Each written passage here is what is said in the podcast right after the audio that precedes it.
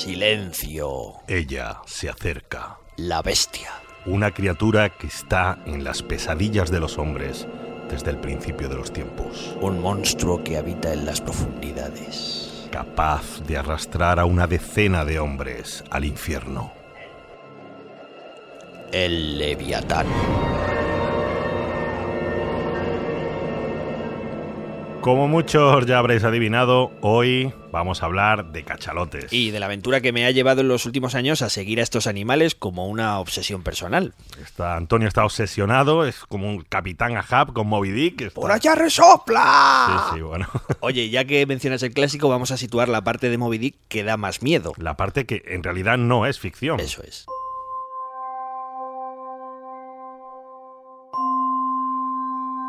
Vamos a viajar en el tiempo.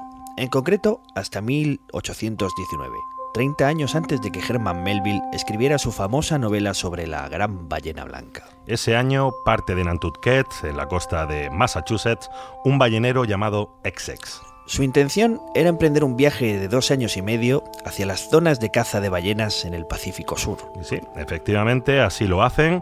Pasan unos meses cazando ballenas en el Pacífico, pero el 20 de noviembre de 1920, mientras los hombres están en las embarcaciones arponeando a varios cachalotes, Aparece él.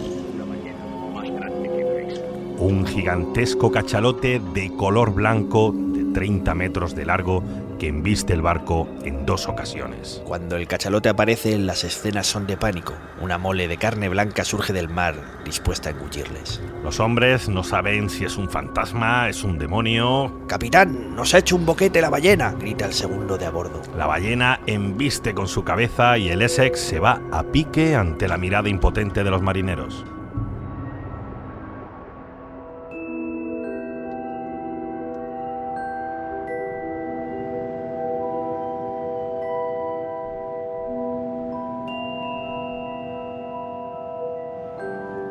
Los 21 marineros quedaron en tres pequeños botes balleneros cuando estaban a unos 3.700 kilómetros al oeste de la costa occidental de Sudamérica. Tras 80 días de navegación a la deriva, llegaron a las islas de Pitcairn y contaron su historia. La noticia corrió por otros lugares, pero no era la primera vez que los balleneros oían hablar de aquella criatura. Se le conocía como Mocha Dick porque vivía cerca de la isla de Mocha perteneciente a Chile. En su libro, Leviatán, Philip Joare la describe así.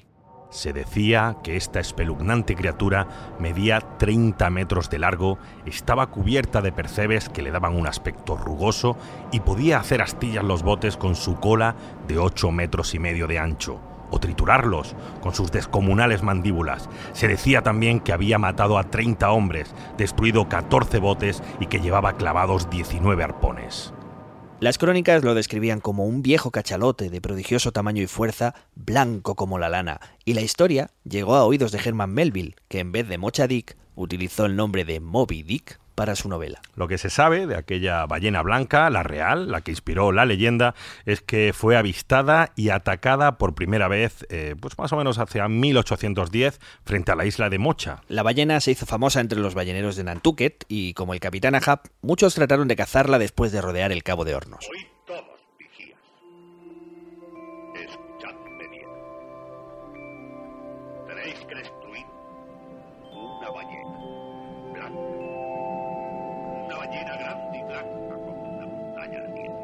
Se cuenta que este cachalote se quedaba a veces tranquilo al lado de los barcos, pero que una vez atacado respondía con un ataque tremendo que terminaba hundiendo barcas y bueno, sembrando el pánico espectacularmente. Su final llegó en 1838 cuando Mocha Dick fue arponeado hasta la muerte cuando acudía en ayuda de una hembra angustiada cuyas crías habían sido asesinadas por los balleneros. Murió defendiendo a los suyos, heroicamente. Clamando justicia. Pero bueno, no era el único cachalote que había empezado a responder agresivamente a los balleneros. Sí, bueno, durante mucho tiempo los habían cazado a placer porque estos animales, bueno, tienden a ser muy pasivos, se quedan flotando sobre la superficie mientras preparan el siguiente descenso. Y parece que en algún momento, a principios del siglo XIX, algunos cachalotes empezaron a rebelarse. Decía Oare en su libro, era como si las ballenas cazadas se hubieran hecho repentinamente conscientes de la persecución que se había desatado contra ellas y hubieran decidido luchar aunque no hubiera esperanza de victoria. Una batalla épica. Hoy sabemos cómo acabó aquella batalla y queremos hacer justicia con estas criaturas. Así que arriad velas, levad vuestras anclas porque nos vamos... En busca de los últimos cachalotes. Yo soy Javier Peláez. Yo soy Antonio Martínez. Y esto es...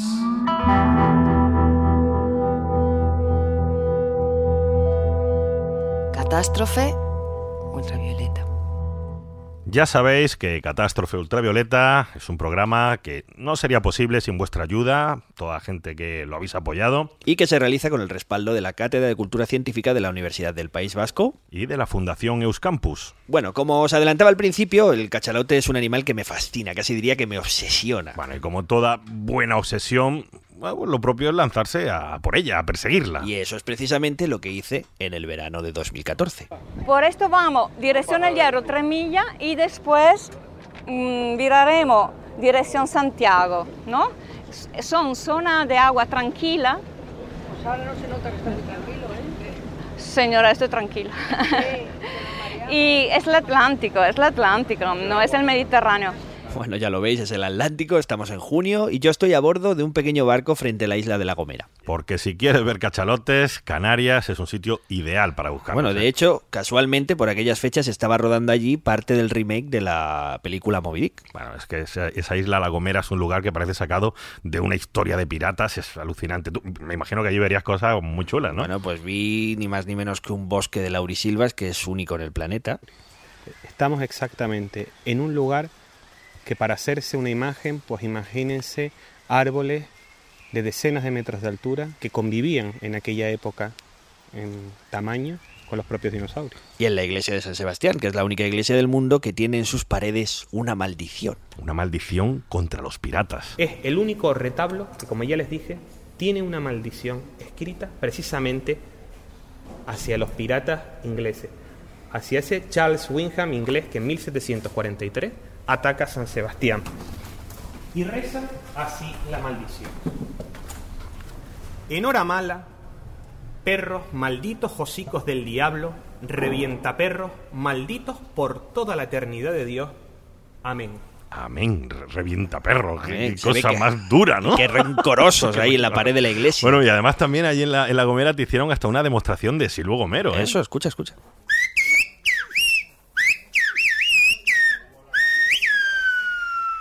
¿Y qué es lo que acaba de resolver? Catástrofe ultravioleta mola. Claro que mola, muchas gracias. Has visto qué punto, ¿no? En varios bueno, idiomas. Sí, sí, sí, bueno. Vamos a, a intentar centrarnos, no nos distraigamos, vamos a volver al barco. Eso es, y os voy a presentar a mi guía. Bueno, me llamo Manola y trabajo para Yani Excursiones, avistamiento de cetáceos, delfines y ballenas. Y ahora mismo vamos rumbo al hierro y esperamos avistar muchos hoy. Bueno, ya veis que el ambiente era optimista. Yo me había desplazado hasta allí precisamente porque es un sitio ideal para ver cachalotes. Sí, eh, creo que además eh, empleaste casi dos días de viaje solamente para aprovechar esa mañana exacta para avistar y bueno, tenías una gana enorme de ver un cachalote. Tremendas. Y Manola nos dio unas instrucciones muy precisas para detectar a estos cetáceos. que veamos mucho hoy, yo soy la primera que siempre se alegra. Si usted ve mm, de repente como una, una fontana en el medio de la mar, esta es una ballena que respira. En este caso tendremos que acercarnos lentamente y después mm, parar, no parar el motor, pero ponerlo al mínimo, ¿no? Y esperar a ver lo que hace. Se puede hundir otra vez o puede venir a otra vez a, a- a la superficie. Es un espectáculo increíble, se lo aseguro. Y aquí es donde empezó tu aventura, ¿no? Ah, Eh, eso es. Y bueno, no hacía falta, pero la guía nos dio algunas instrucciones contra el mareo. Pero vamos, que es que yo tampoco hice mucho caso, ya tú sabes eres que un, tú eres un viejo lobo de mar que no te hace falta nada. al capitán Ahab le van a venir con estas. Aquí estamos en el primer piso, ¿no? Estamos elevados. El barco se eh, mueve más aquí. Hay más movimiento. Si usted tiene problema de mal de mar, por favor, bájese. Es mejor. Em, en la parte, en la proa o atrás. Pero aquí es donde más movimiento hay, ¿no? Bueno, cuando Manola dice bájese, no dice tírese del barco. Lo que quiere decir es que te bajes a la planta de abajo.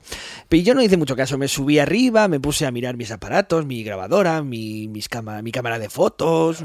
Ah, mira, mira, mira, mira, mira, mira cómo se mueven. Hostia. Ya, los tenías ahí. Cachalotes, por fin. Mm, No, era un grupo de delfines que sabes que se pegan a los barcos, nos Ujú. acompañaron un ratillo. Nada. Bueno, el caso es que seguía avanzando la mañana, yo en la parte de arriba, muy valiente, y de repente digo, uy.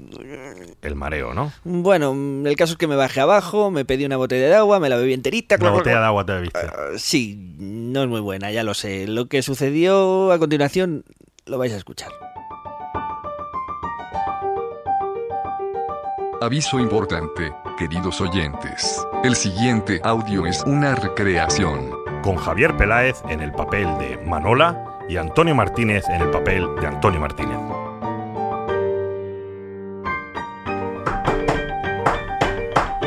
Antonio, Antonio, ¿está tutto bene? Estoy bien, estoy bien, no te preocupes. ¿Está mareado? Para nada, para nada, estoy perfectamente. Pero está vaciando tutto el estómago dentro de la cubierta. Que tranquila, Manola, tranquila que ya salgo. Es asqueroso. Madre mía, te pusiste malísimo, ¿no? Bueno, un, po- un poco, un poco. La verdad es que me tuve que poner en la cubierta para que me diera el aire allí un espectáculo. Madre mía, pero por lo menos vería algún cachalote, ¿no? Eso es lo peor, que no vi ni uno. Espérate, ni uno, no viste ninguno. Nada en absoluto. Vimos unos cuantos calderones a lo lejos y desde el ferry que me llevaba de la Gomera a Tenerife, o sea que no. Madre mía, o sea, te, te volviste a casa. Mm, Bueno, no exactamente. Recuerda que lo mío es una obsesión.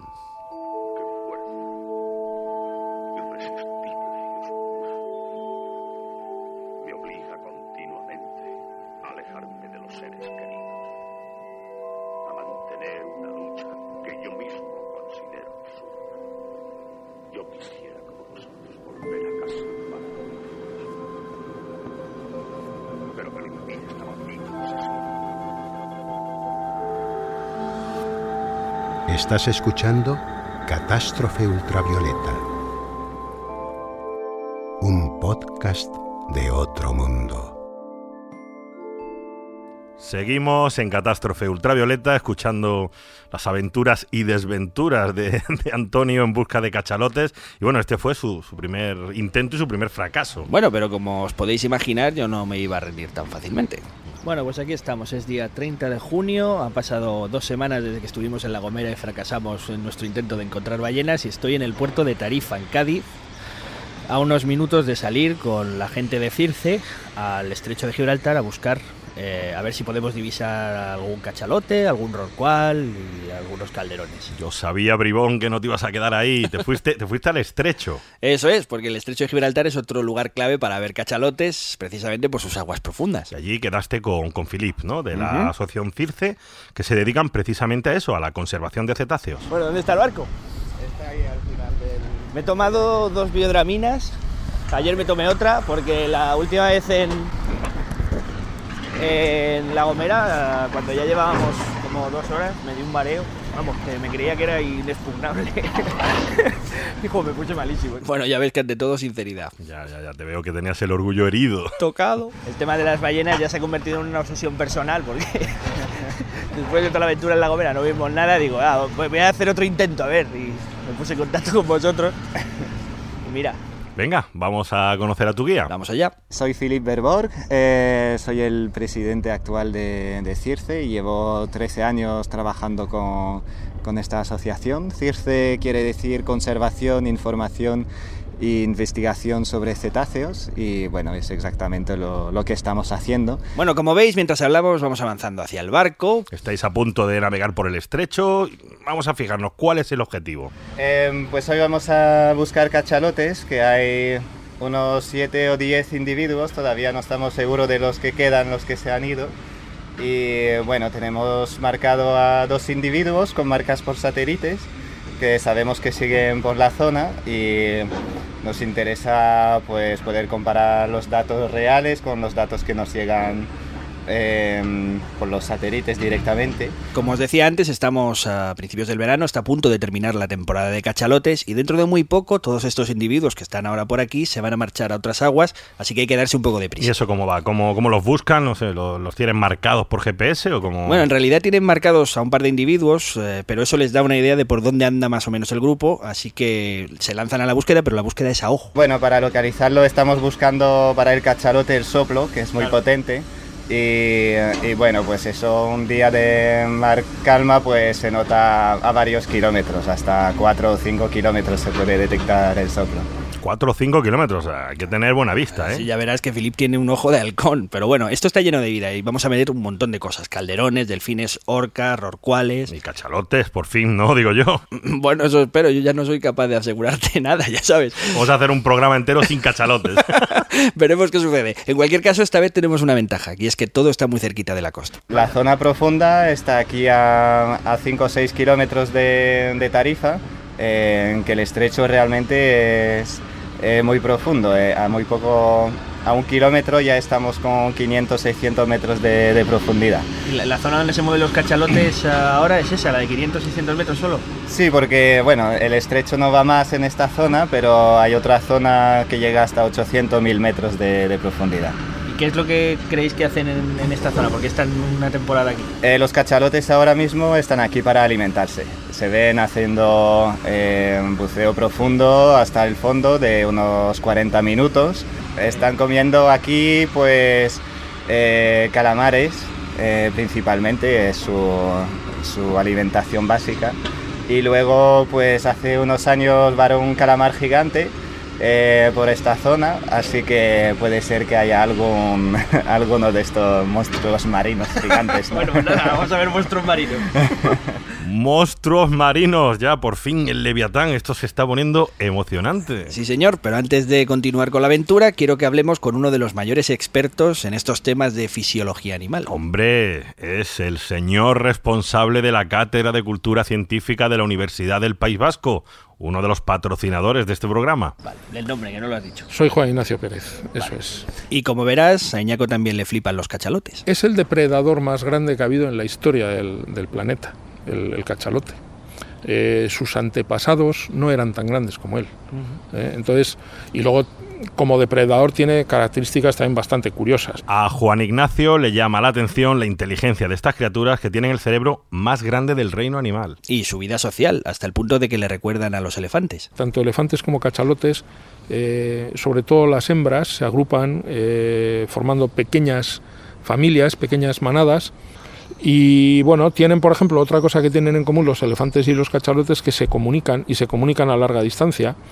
Esto, claro, para una especie que es familiar o una especie que es así social, claro, es muy importante. Por cierto, un dato curioso, se comunican utilizando el órgano que casi les cuesta la extinción. Un órgano que está situado en la parte superior de la cabeza, encima del llamado melón, que contiene el espermaceti. Es una mezcla de grasas, de ceras, que los balleneros pues es lo que buscaban para venderla a precio de oro. Una sustancia que iluminó a la humanidad durante años, gracias a las lámparas de aceite de ballena. Pero si hay algo que los hace especiales es su capacidad para descender a enormes profundidades para cazar. Profundidades de hasta 2.000 metros, que harían reventar a cualquier otro depredador por la presión y en las que pueden permanecer hasta una hora y media. A mí me parece asombroso, sí, porque claro, cada 10 metros hay un aumento de una atmósfera en, la presión, ¿no? Entonces es verdaderamente asombroso que sean capaces de, de, sumergirse tanto. Tienen, también hay que decir que lo tienen todo, por así decir, reforzado, ¿no? engrosado.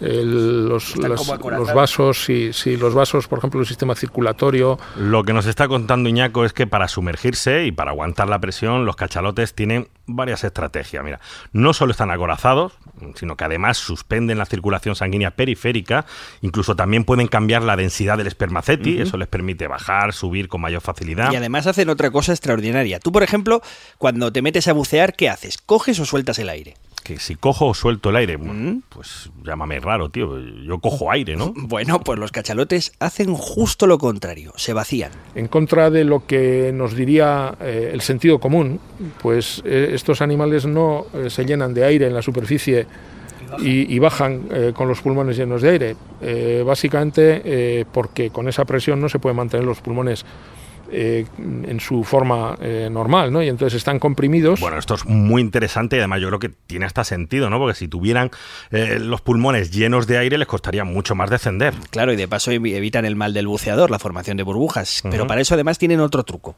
Sí, otro truco cuál, bajar con bombonas o de algo así, ¿no? bueno, increíble, aunque te parezca alucinante, es eso exactamente lo que sucede de alguna manera, solo que su reserva de oxígeno no está en una bombona, sino en los músculos. Los cachalotes eh, básicamente tienen eh, un depósito importante, que son, es la, mioglobina. La mioglobina es un pigmento respiratorio parecido a la hemoglobina, que está en el músculo, no está en la sangre como la hemoglobina. Y es, el, por así decir, es el, el, intermediario que lleva el oxígeno desde la hemoglobina hasta, hasta las mitocondrias, donde, donde se utiliza en el metabolismo.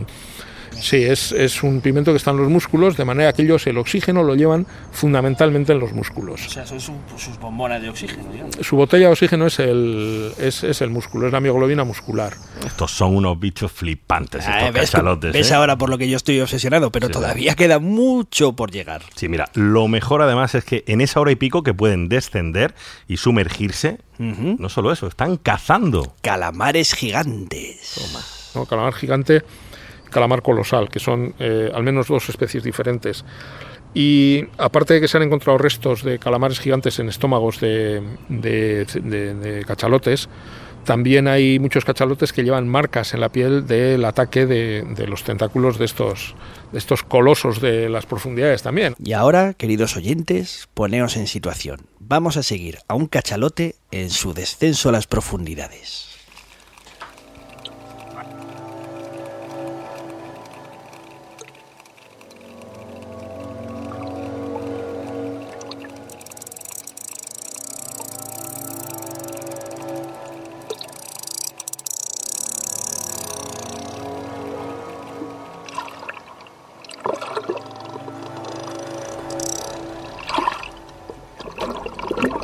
El cachalote se ha sumergido y avanza con su cabeza enorme y cuadrada hacia el fondo del océano. 100 metros, 200 metros, empieza a no haber nada de luz. Estamos ya a una profundidad de 500 metros y aquí ya no hay absolutamente nada de luz. El cachalote avanza en la más completa oscuridad. 700, 800, 900 metros.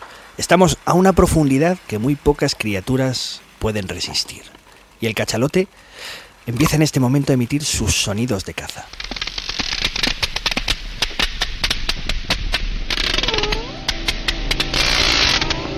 En estos momentos se produce un delicado equilibrio, porque tiene que emitir sonidos que reboten en la presa, pero no se puede anticipar demasiado para que no le detecten. Bueno, en general no es problema porque el cachalote puede avanzar bajo el agua a toda velocidad, como un torpedo en la oscuridad. Sí, pero el calamar gigante también tiene sus armas. Se produce un fenómeno que se llama carrera armamentística entre, eh, parece ser, entre los cachalotes y los calamares gigantes, de manera que el cachalote eh, ha desarrollado todo el mecanismo de la ecolocalización para pillar al, calamar gigante. Al tiempo que el calamar también ha aprendido a detectar pequeñas señales que le indican que hay un cachalote acercándose. Pero la respuesta evolutiva lo que ha permitido, por lo visto, evadir parte de la presión depredadora de, los cachalotes a los calamares es que han desarrollado unos ojos enormes, también de 20 centímetros de diámetro, que son unos ojos que les permite eh, identificar muy bien el perfil, esto es muy curioso, el perfil que genera la silueta del cachalote cuando se acerca a toda velocidad al calamar gigante, eh, como un perfil oscuro sobre un fondo iluminado, atención, porque esto no es luz que viene de la superficie, sino que es luz que generan organismos bioluminiscentes que hay en el fondo y que responden a las ondas de presión del, del, cachalote. ¿no? O sea, ahí hay, aquí hay todo un ecosistema implicado en un fenómeno de recepción sensorial que es la, la, recepción de la información visual relativa a la posición del cachalote tal que no ve, o sea, literalmente el, el, calamar gigante con esos ojos tan grandes que tiene, no ve al cachalote porque el cachalote no es visible, no emite luz, no hay luz que le permita verlo, pero sí ve todos los organismos bioluminiscentes que están en el contorno del, cachalote y que están produciendo esa luz en respuesta a la presión, a las ondas de presión hidrostática que genera el cachalote en su movimiento y es la detección de ese perfil lo que permite en muchas ocasiones al calamar gigante salir por piernas de allí, en este caso salir por tentáculos. Bueno, resumo. En esta lucha del Leviatán contra el Kraken, el cachalote ha aprendido a localizar al calamar en la oscuridad mediante colocalización. Pero el calamar, a su vez, aprovecha que el cachalote desplaza microorganismos que con la fricción emiten luz. Y por eso, el calamar tiene unos ojos enormes para detectar esa luz que genera el cachalote al avanzar. Imaginaos esa silueta bioluminiscente del cachalote avanzando a toda velocidad hacia el calamar en mitad de la oscuridad. Y ese calamar gigante abriendo mucho los ojos para intentar escapar. Hasta que de pronto, ¡zas! El cachalote le engancha entre sus fauces y empieza a engullirlo.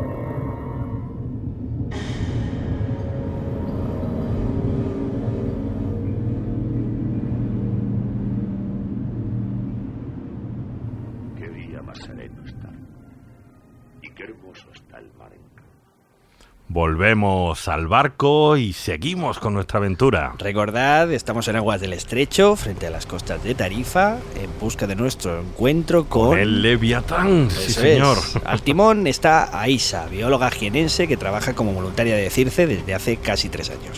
Sí, es que aquí como el estrecho, la corriente del Atlántico va por encima y la del Mediterráneo por abajo, pues a veces hay zonas que choca con el fondo y sube la corriente mediterránea y eso se junta con la marea, con el viento y hay zonas en que a lo mejor está un poco más, más picado, pero es por, eh, es por la marea. sí. Bueno, el mar no está tan en calma. Yo veo que está un poco más picadito por aquí, ¿eh? Bueno, no te preocupes que yo ya estoy a prueba de mareos. Ya lo has vaciado todo. Sí, pronto va a empezar la acción. Mira, aquí, aquí, aquí.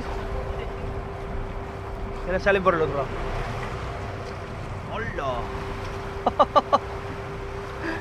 Bueno, ya te veo contento. Ya has visto ahí, ya los tienes a los cachalotes, ¿o qué? Mm, otra vez son delfines, pero muy bonito, de verdad que podías vez. prácticamente tocarlos con la mano. Ya, sí, pero cuando queramos hacer un capítulo de delfines, ¿le llamaremos Leviatán? No, Bueno, delfines. Estábamos rodeados, ¿eh? Sí, ¿por cuántos? Cientos de ellos. ¡Oh! Hostia, casi lo puedo tocar. Come and dolphin. Pues lo cuenta de una manera que casi lo toco yo, ¿no? Has visto acá donde llegan, que todos los splashes que se ven ahí delante, la mayoría son, son más delfines. O sea, hay cientos. Aquí, bueno, acabo de hacer una estima de probablemente entre 150 y 200 delfines listados. ¡Guau! ¿Vale? Y eh, se ha visto ahí uno muy pequeño que se ha acercado. Bueno, vale, uno pequeño, uno grande, déjate ya de delfines. Hemos venido aquí a por cachalote, a ver si te acuerdas, Mm, ¿no? Eso es, no, no se me olvida. Pero poco a poco se acerca ese momento de contaros una historia.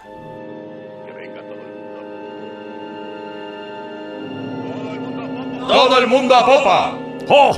¡Por fin! ¡La gran ballena! ¿La viste? Ya casi la tenemos. Al cabo de una hora navegando, el barco de Philip se detuvo.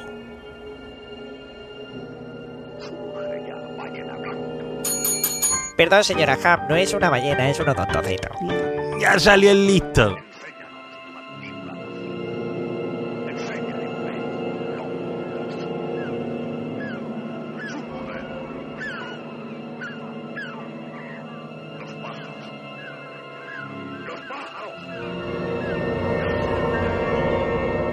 Y entonces Philip detecta el primer soplo. ¿Ves el soplo ahí? ¿No? ¿Dónde? Señálame. Está ahí justo delante. Espera un poco. Ahí, ¿la has visto?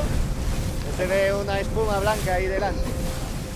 ¡Ah, sí que lo veo! ¡Hostias! ¡Wow! ¿Cómo mola? ¡Qué guay! Por fin se te ve. Vamos, Hombre, por fin ya la búsqueda ha culminado con éxito. Sí, tío, y el bicho es enorme. ¿Cuánto puede medir este, Filip? Pues este medirá unos 13, 14 metros por ahí. Que es el tamaño típico de los cachalotes que vemos por aquí. Y está tan cerca que podemos oír el agua saliendo de su espiráculo. Escuchad.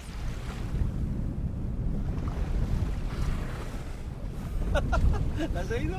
Bueno, lo hemos oído ahí, ahí. ¿eh? A ver, si no lo has oído bien, te lo hago yo con la boca. Mira.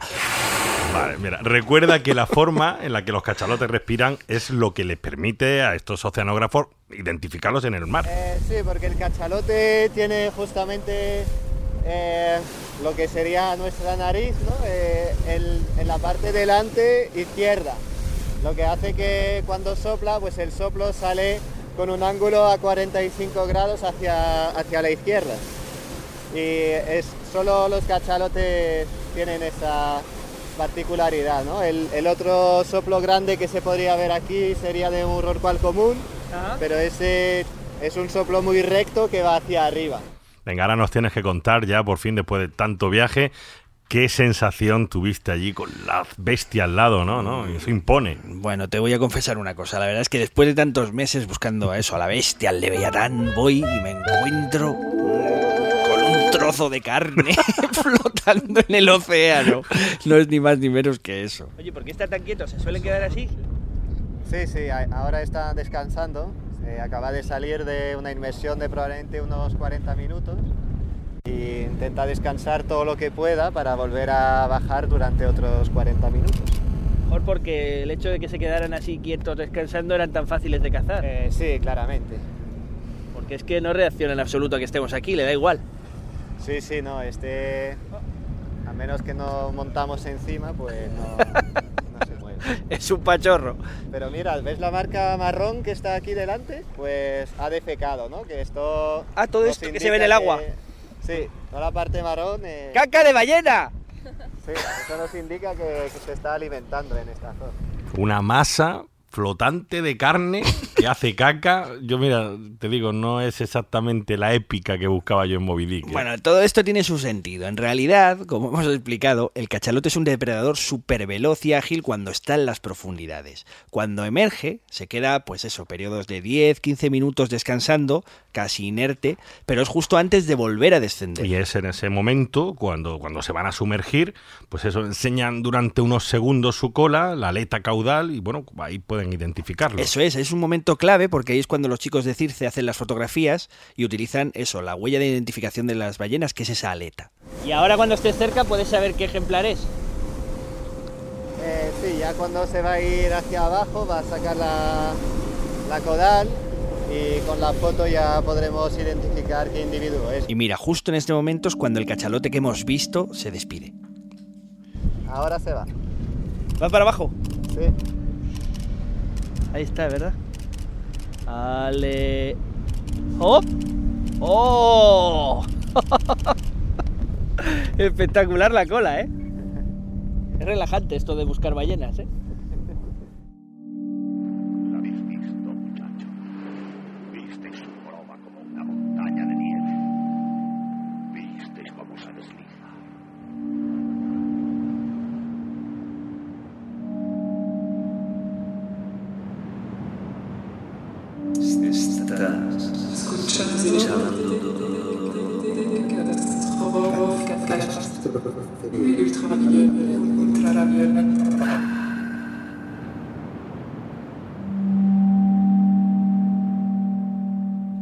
Seguimos en Catástrofe Ultravioleta, seguimos eh, buscando y avistando por fin cachalotes con Antonio en el estrecho. Por fin he visto mi primer cachalote. Me ha costado, ¿no? Ah, se te ve enorme, ¿no? ¿Pero qué viste? ¿Uno o dos? ¿Cuántos, cuántos viste? A ver, el primer cachalote lo vimos a las 10 de la mañana y pasamos todo el día allí recorriendo unos 100 kilómetros de un lado a otro entre Cádiz y Marruecos. Y había cachalotes por todas partes. ¡Cachalote! ¿Qué hemos visto? Chicos, cachalote. cachalote. Otro. Son las 12 y 20, hemos visto 7 individuos y hemos tenido como 9 o 10 avistamientos. Bueno, tuvisteis ahí por fin una fiesta, ¿no? De, de- Ya lo ves, se, ve, se escucha un poco mal porque era un poco difícil grabar Bueno, sobre estás en un cubierta, barco, a punto eh, de caerme normal. al agua de vez en cuando. Menos mal que no vomitabas. o sea, Eso es. con eso ya nos podemos contentar. Pero mira, oye, con tantos avistamientos así, me imagino que esta gente de Circe pues los conocerán a todos, a cada individuo. Bueno, de hecho vas a flipar con lo que pasó. Primero le pregunto esto a Felipe, escucha. De todos los que habéis puesto nombre, que, que habéis puesto algunos, ¿hay alguno al que le tengas especial cariño? Eh, sí, por ejemplo, a, a Manita, que se, se ha fotografiado por primera vez en el 98, que es el primer cachalote identificado aquí del estrecho. ¿Cómo se llama? A Manita. Es una hembra. Eh, no, lo más probable que sea un macho, pero era por eh, las pigmentaciones blancas que tiene en la, en la caudal. Pues como si fuera la manita, la seta. Sí, sí, exactamente. Ah, y ese, ese lleváis viéndolo desde el 98. Sí, ¿Sigue aquí? Eh, este año no, no lo hemos visto, pero creo que hasta hace dos años sí que lo hemos visto casi cada año. Bueno, y como media hora después de esta conversación, avistamos un nuevo cachalote. Philip toma fotografías y cuando se va a sumergir, sacando la aleta, pasa esto.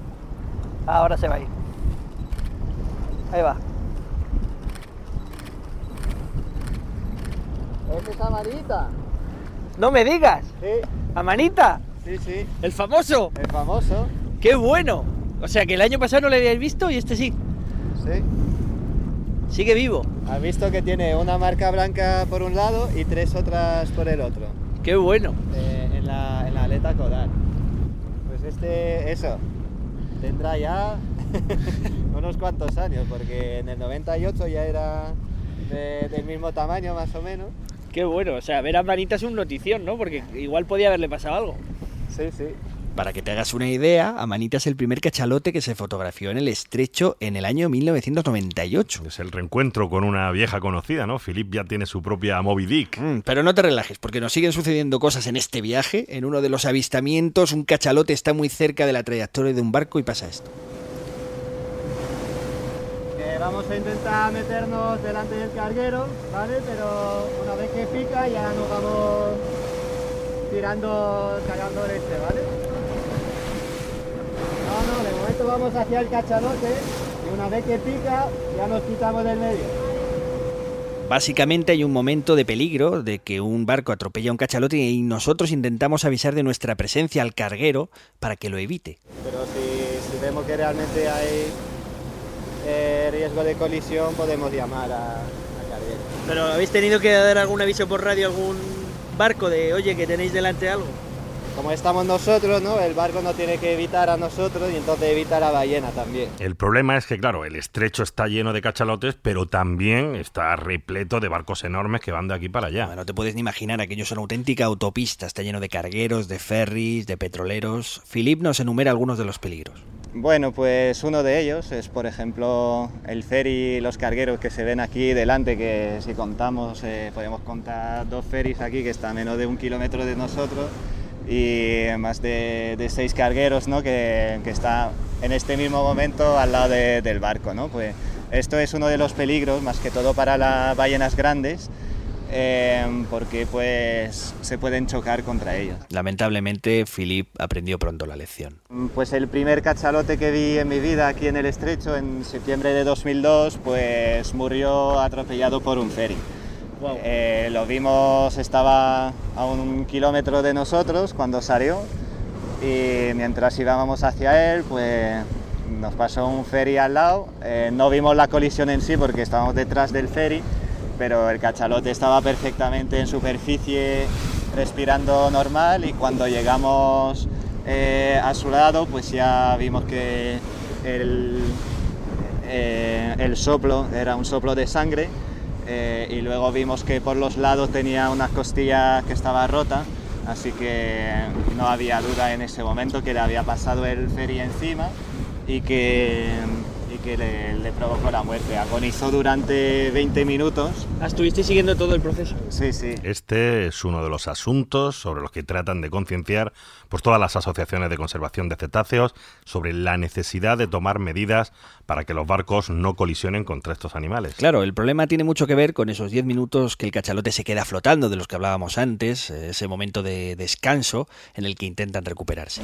El problema no es que el, el animal es tonto, eh, sino que no escucha eh, llegar. Hay, hay lo que se llama una sombra acústica delante de, de los cargueros, eh, que hace que eh, no se escuche el ruido de, de la hélice porque está atrás del barco y ahí está el casco delante. Entonces, justo, si está justo enfrente del carguero, no lo escucha llegar. Hemos visto a carguero pasar a, a 5 metros, a 10 metros de, de cachalote sin que se mueva el cachalote para nada. Esto que está ocurriendo en el estrecho también ocurre en Canarias, donde, mira, hace unos años se produjo uno de los peores accidentes por un choque de una embarcación contra un cachalote. Y tú has podido hablar con uno de los testigos, una de las personas que viajaba aquel día en aquel barco. Se trata de Carlos Álvarez, es un buen amigo mío que ha trabajado además durante 20 años en este tipo de rutas turísticas y que, bueno, pues es- estaba entonces eh, estrenando un barco nuevo, un barco novedoso, que se llamaba Jetfoil. El Jetfoil era eh, una, eh, una embarcación eh, que la compró Transmediterránea y la puso en la ruta entre las islas. Y fue una embarcación que en su momento fue pionera en el, la forma rápida, el fast de poder mover pasajeros entre una isla y otra. Eh, ¿Cómo, era? ¿Cómo era esa embarcación? Eh, iba sobre unos patines, sobre unos patines. La capacidad de la, de la, embarcación era para 250 pasajeros aproximadamente. Y como digo, hacía el trayecto entre las dos islas mm, nadando sobre esos patines. Y era una forma tan moderna tan práctica eh, para embarcar los pasajeros, para moverlos, moverlos de una isla a otra, que resultó fascinante. Todo el mundo estaba encantado con aquellos barcos con patines, ¿no? Los isleños lo bautizaron como la cuca bolona, la cucaracha, la cucaracha voladora, ¿no? Sí, sí, hasta que, claro, sucedió lo peor. Ya había habido problemas, eh, los barcos habían avistado por ahí ya alguna que otra ballena y bueno, pues no habían habido problemas y colisiones con ella hasta que tuvo que pasar. Y uno de los, el último viaje que hizo Jeffoy, pues se encontró en la diagonal entre el centro de Tenerife y Gran Canaria, eh, se, se le atravesó en el mar precisamente una enorme ballena. La manga de esos barcos era, la manga el ancho del barco era de unos 20 metros, pero la ballena superaba los veintitantos metros. Le pasó por delante por la zona de proa al barco y hubo un violento choque entre la ballena y la embarcación. esa, esa colisión fue de tal gravedad, la embarcación se quedó a la deriva, la ballena se quedó toda destrozada y lamentablemente el personal, los pasajeros sufrieron las consecuencias de ese choque. Aquel accidente, aquel accidente del Jetfoil, pues marcó su final entre islas porque Transmediterránea, que era la compañía que llevaba el servicio, lo canceló. Pero vamos a lo que nos interesa. ¿Qué se puede hacer para evitar este tipo de accidentes? En Canarias también está otra de las mayores expertas en estos cetáceos, Natacha Aguilar, bióloga de la Universidad de La Laguna. Me puse en contacto con ella y me contó que se han probado todo tipo de sistemas de aviso para que los cachalotes se aparten, incluso balizas para señalar su posición para los capitanes de barco. Pero nada funciona. Nada. Los cachalotes y otros cetáceos están acostumbrados a que pasen barcos cerca y no pase nada. Es decir, no asocian el ruido del barco con un depredador. No han tenido nada en sus millones de años de evolución que les diga que un barco es un depredador. Y cuando lo es, ya es demasiado tarde para aprender, porque las probabilidades de sobrevivir son bajas. El problema, tal y como avanzabas antes, está en esos intervalos de descanso donde los animales están medio dormidos. Los buceos normalmente duran 40 minutos, pero eso, pueden llegar a más de una hora. Cuando los terminan, se quedan arriba descansando alrededor de 10 minutos. En estos descansos están prácticamente dormidos.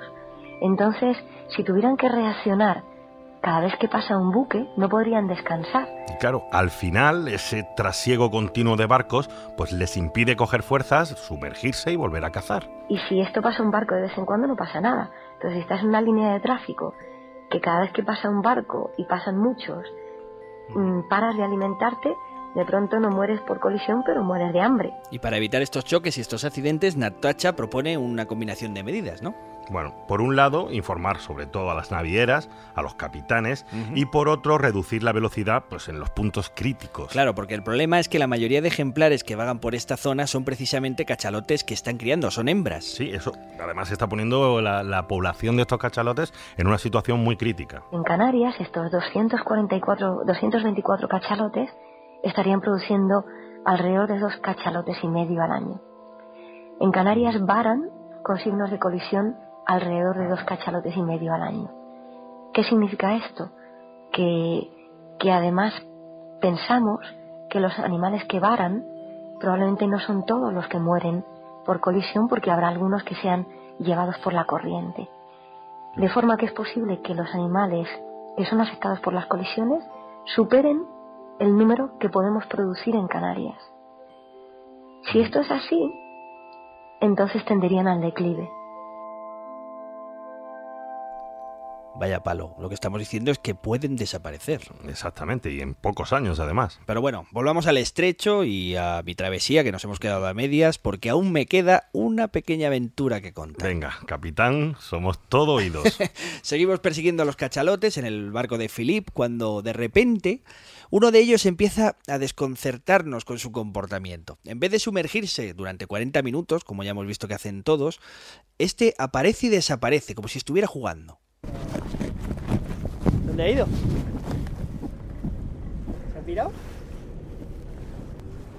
¿Está jugando con nosotros o qué? Así estamos un buen rato hasta que de repente un grupo de calderones empiezan a perseguir al cachalote. ¿Qué crees que los calderones le están persiguiendo? ¿qué? ¿Y eso? Cuestión de territorialidad. Ah, sí, le quieren echar. Están encima, ¿no? Mira, mira, mira, los cacha- ¿Puedes contar lo que vemos para que se... Pues aquí tenemos a un grupo de, de calderones que está molestando un poco a- al cachalote y exactamente lo que le están haciendo no sabemos, pero le pueden mordisquear un poco la cola eh, y hacer que se vaya un poco más lejos de, de su territorio habitual.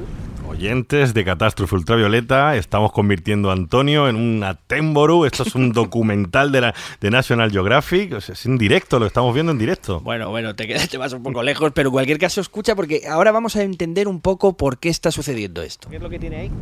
Bueno, pues parece que tiene una herida eh, que se parece a un choque contra un buque, porque se, se nota ahí como que está raspado, ¿no? Que,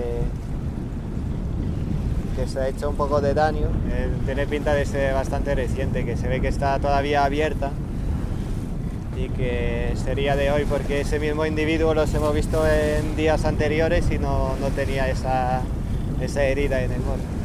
Y además se comporta de forma extraña, ¿no? Sí, lleva ya muchísimo tiempo en superficie. Esto es un ejemplo clarísimo de lo que estamos hablando, las consecuencias de los choques contra barcos. Y no es ninguna tontería porque una de estas heridas le puede causar al animal la muerte en pocos días. Esto donde tiene la herida es donde produce los clics, que entonces es una zona muy importante para ellos, eh, para encontrar su comida y si no pueden crear los clics de ecolocalización, pues luego pues no pueden encontrar la comida y ellos dependen eh, much- muchísimo de, de ese órgano. ¿no? Y mientras tanto, los calderones siguen atacando al cachalote herido. Eso es, y atentos a este momento porque sin que sepamos de dónde aparece un nuevo invitado en la escena. Ahí le están persiguiendo, ¿eh? Los calderones. ¡Qué cabrones! Ay, mira, que viene aquí, viene otro cacharote aquí. Ah, sí, sí, sí, hay otro. Vendrá en ayuda. A lo mejor. Lo que está pasando es alucinante, te lo cuento. De pronto, por nuestra izquierda, ha aparecido un cachalote nuevo que viene nadando por la superficie a toda velocidad en busca del ejemplar que está en problemas, el que está siendo acosado por los calderones. Alucinante. ¿La habrá llamado? Eh, ¿Está acudiendo en su ayuda? Sí, sí, no, totalmente posible. De hecho, el otro día vimos a cinco cachalotes juntos eh, que se ponía en lo que se llama en formación de margarita. ¿Sí? Y se pone cabeza frente a cabeza para protegerse justamente el, el moro, ¿no? Que es la parte más importante para ellos. O sea, que se ayudan unos a otros. Sí, sí. Y eso, estaban rodeados de, de calderones y delfines mulares. Y es una formación típica contra depredadores. Ahí, Bueno, aquí bueno, no, y este- los calderones no se van a comer a los, a los cachalotes, pero sí que, que le pueden dañar. Pero este va derechito a por el otro compañero, o sea, clarísimamente Sí, sí. viene. Bastante interesante, ¿eh? Operación Salvamento en directo. Ha venido flechado, además. Es impresionante, tío. Fuiste testigo de una operación de rescate entre cachalotes. Eh, tanto que el propio Felipe estaba impresionado. Luego me confesó que nunca había visto nada parecido. Era un momento en que aparecía un cachalote llamado por otro que estaba en la distancia simplemente comunicándose entre ellos. Al final, en este capítulo, pues no hemos visto a los cachalotes atacando barcos ni como seres monstruosos. En realidad lo hemos visto tal y como son, seres pacíficos y amenazados por la actividad del hombre. Por eso queremos poner el énfasis en la situación dramática de estas criaturas tan maravillosas y pedir que alguien tome las medidas que se necesitan para protegerles de todos estos peligros. Sabemos que por lo menos tres cachalotes han muerto en, en lo que llevamos de estudio aquí. Eh, sabemos también que unos tres rorcuales comunes ha- han muerto por, por colisiones. Y eso a partir de, de varamiento, ¿no? De animales que te llegan a costa con, con heridas muy claras de, eh, de colisión y de, o de que, que han pasado debajo de la hélice, que le han hecho cortes muy importantes. Si tuvieras que decirle, da- mandar una- un mensaje sobre la situación de los cetáceos a, a los que pueden tomar decisiones, ¿qué les dirías? Aquí en el estrecho, digo. Eh, bueno, de manera general, sí es evitar acercarse a los animales simplemente. O sea, e- es lo más sencillo que hay y bueno, y luego cosa de sentido común, ¿no? De, de no contaminar. Si vas a la playa, no dejar la basura ahí, que luego esto acaba en el mar. Eh, los plásticos acaban siendo comidos por cachalotes o calderones o tortugas que viven aquí y tú mismo puedes tener un impacto muy importante. Siempre tirar la cosa a la basura, o sea, la cosa de más sentido común, pues si lo estás haciendo, estás realmente salvando una ballena o un delfín, una tortuga. Pues ya lo sabéis, o ponemos medidas o pronto tan solo nos quedará conocer estos animales pues leyendo libros como el de Moby Dick. Eso es, fijaos qué fácil es eh, ayudar y salvar una ballena, simplemente no haciendo eh, barrabasadas como las que hacemos los humanos, ¿no? Hasta aquí ha llegado nuestro capítulo de hoy. Si queréis colaborar con Filip y su equipo, os recomendamos que entréis en su web, circe.info, y allí encontraréis los medios para poder eh, darles apoyo. Muchas gracias por habernos acompañado en este viaje. Gracias especiales a todos los que habéis esperado pacientemente y contribuido a que haya una segunda temporada de Catástrofe Ultravioleta. Ya sabéis que podéis encontrar todos nuestros programas en la web catástrofeultravioleta.com, en el Twitter, que tenemos un. Twitter también, catástrofe ultravioleta guion bajo UV. Oye, os esperamos eh, para suscribiros, para apoyarnos, para eh, escribirnos todo lo que queráis. Y recordemos que este podcast no sería posible sin la ayuda de la Cátedra de Cultura Científica de la Universidad del País Vasco. De la Fundación Euskampus. Y en los micrófonos estuvimos Antonio Martínez Ron. Javier Peláez. Y en los mandos, la creación de músicas originales, el ambiente sonoro, nuestro increíble y catastrófico Javi Álvarez. Muchas gracias por escucharnos. Seguid ahí y hasta la próxima.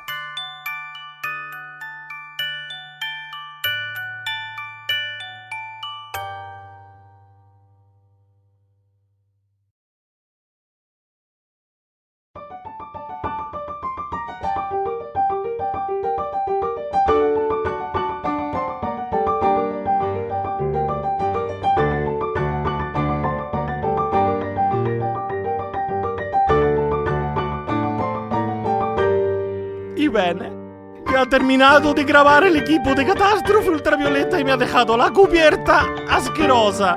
Todo, todo el estómago de Antonio en el suelo y con la fregona limpiarlo todo.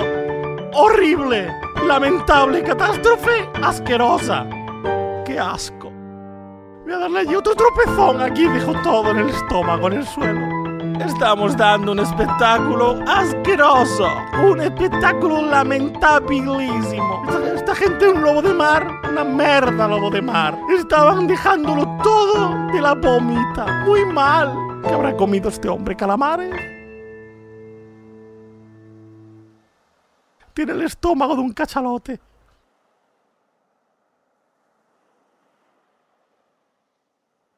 Catástrofe ultravioleta.